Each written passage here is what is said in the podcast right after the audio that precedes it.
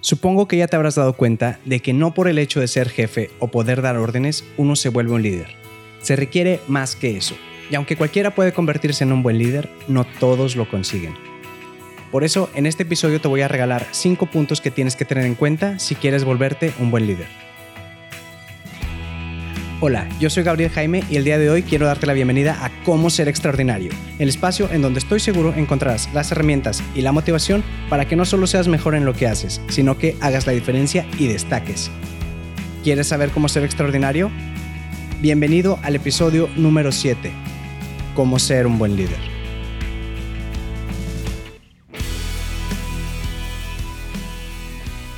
Pues qué tal, bienvenidos a un nuevo episodio del podcast Cómo ser extraordinario. Hoy toca monólogo nuevamente, pero ya les estoy preparando más entrevistas para no perder esa bella costumbre, porque la verdad ya me están gustando mucho.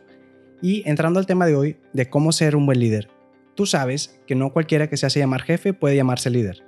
Son muy diferentes, aunque a veces se confunden, porque para empezar, un jefe tiene empleados y no necesariamente quieren seguirle a veces. Mientras que un líder tiene seguidores que son voluntarios, le siguen por su propia cuenta. Así que con este episodio quiero aportarte, como te digo, cinco puntos que debes tomar en cuenta para que te vuelvas una autoridad en donde estás. Y para ello no es necesario que subas de puesto o que seas el dueño de una empresa. Tú puedes volverte un buen líder al que las personas quieran seguir en donde estés. Así que ahí te van los cinco puntos, pero antes te recuerdo que en la descripción te voy a dejar el enlace a la página con las notas del episodio y mis redes sociales. Y además muy pronto los episodios van a tener video. Así que estate al pendiente. Entonces, punto número uno. Un buen líder tiene actitud de servicio. Un líder siempre está dispuesto a ayudar. Y con ayudar me refiero a, ayudar, no a hacer el trabajo por el equipo. Tú no ves al director de la orquesta que quite de su lugar al violinista para tocar por él. O al entrenador o director técnico no lo ves correr y meter el gol por sí mismo. Esta persona se encarga dentro de sus funciones de que los jugadores estén en la mejor condición para anotar ese gol. El líder se encarga de dirigir al equipo y apoyarlo desde donde está. Esa es su función. Un jefe supervisa que funcione todo un sistema. Un líder hace que funcione el sistema. En otras palabras, el jefe se encarga desde afuera y el líder desde adentro. Para todo ello, obviamente es importante y muy útil que el líder conozca su área de trabajo, no que domine todas las funciones, porque la verdad sería imposible encontrar una persona así. Y si, fuera, y si la encontraras, pues sería carísimo contratarla. Pero al menos que sepa lo básico, eso le va a servir bastante. Por ejemplo, si estás en un área de marketing, no es lo mismo que solo te pares y le digas al diseñador, oye, métele más diseño.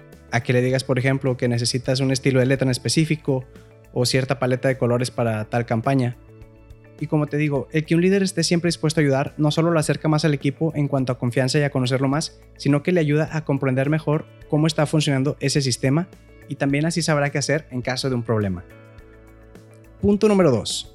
Un buen líder debe tener congruencia y transparencia. Ok, son dos cualidades, pero estas van muy de la mano, porque sin una la otra no tiene mucho sentido. Un líder, para empezar, debe ser congruente en lo que dice y lo que hace porque de poco sirve alguien que te dice que va a hacer algo y luego no lo cumple. Es más, por lo regular, pues procuramos evitar a este tipo de personas porque sabemos que corremos un riesgo muy grande de que nos queden mal. Digo, está bien si de repente te pasa que dijiste algo y no pudiste cumplirlo por X o Y, pero dista mucho de que te pase de vez en cuando a que esto lo vuelvas un mal hábito. Y en cuanto a la transparencia, pues la transparencia es eso que te va a dejar ver lo congruente que es o no un líder.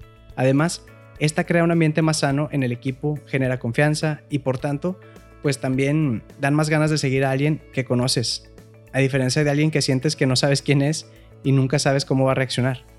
Y hablando de reaccionar, punto número 3, un buen líder tiene autocontrol, o sea, inteligencia emocional. Seguro habrás escuchado eso por ahí y esto no va solo de no dejarte llevar por emociones negativas como la ira, Aquí podemos agregar también que el líder debe ser realista y que por más que le emocione una idea y se sienta muy optimista, si las cosas no van bien, no van bien. No me voy a extender mucho en este punto porque creo que es un buen tema para tocar en un episodio completo, pero quiero decirte que un buen líder debe ser objetivo, pensar frío y debe tomar la mejor decisión para la misión que tiene enfrente. Y toma muy en cuenta esto, no porque se vea muy atractiva una oportunidad quiere decir que esta sea la indicada También cuando veas una chica, no porque sea atractiva quiere decir que es la indicada. O al revés, si ves un chico atractivo no es el indicado. Pero ese es otro tema. Punto número 4. Un buen líder sabe escuchar. Aquí te puedo comentar que regularmente caemos en dos errores.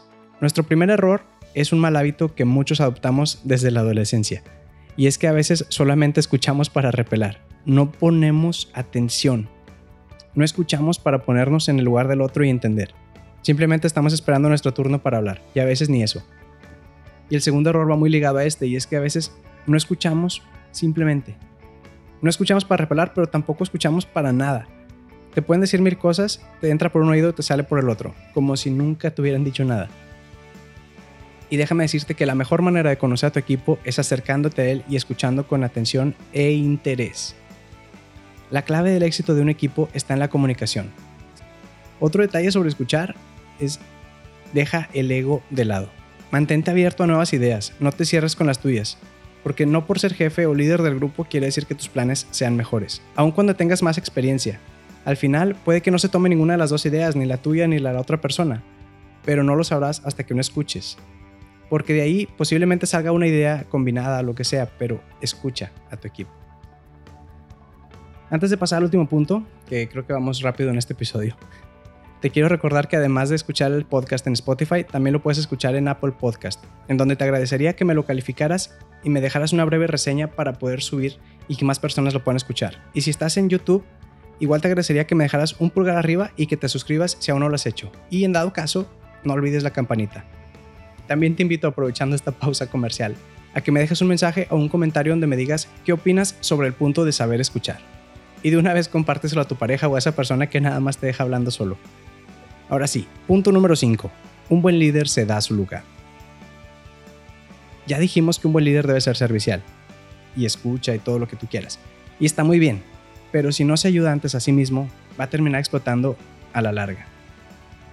En los aviones, una de las primeras instrucciones que te dan para los casos de emergencia es que te ayudes a ti mismo primero. Y en la vida diaria es igual. Aunque en Hollywood te vendan esa idea del héroe mártir que siempre se sacrifica por los demás, esto no siempre se puede o se debe hacer. Suena egoísta, pero si alguien se está ahogando y no sabes nadar y te lanzas a ayudarle, dices que ayudarle, lo más probable es que los dos terminen ahogados que la cosa termine mal o que le causen más problemas a la persona que sí está capacitada para la situación. Es simplemente aprender a decir no, aunque a veces es difícil, es necesario. Porque mira, la verdad el primer paso para ser respetado por los demás es comenzar a respetarte por ti mismo. Cabe insistir que no solo se líder en el trabajo. Tú puedes ser líder en donde estés, en tu familia, en la escuela, con los amigos o en cualquier grupo que pertenezcas, incluyendo redes sociales. Pero también quiero agregar que por más que puedas prosperar, no pierdas el suelo. Mantén la humildad. No quieras sentirte más que los demás y subirte tú solo. Es mejor que te levanten a que te bajen y que luego pases vergüenzas en público. Pero ya tocaremos si quieres ese punto de la humildad en otra ocasión. Por lo pronto, muchas gracias por acompañarme hasta aquí. Si el episodio te gustó, te agradecería que lo califiques o que me regales una manita arriba y también que me apoyes compartiéndolo para ayudar a más personas. No olvides suscribirte para que no te pierdas de nada y hasta la próxima.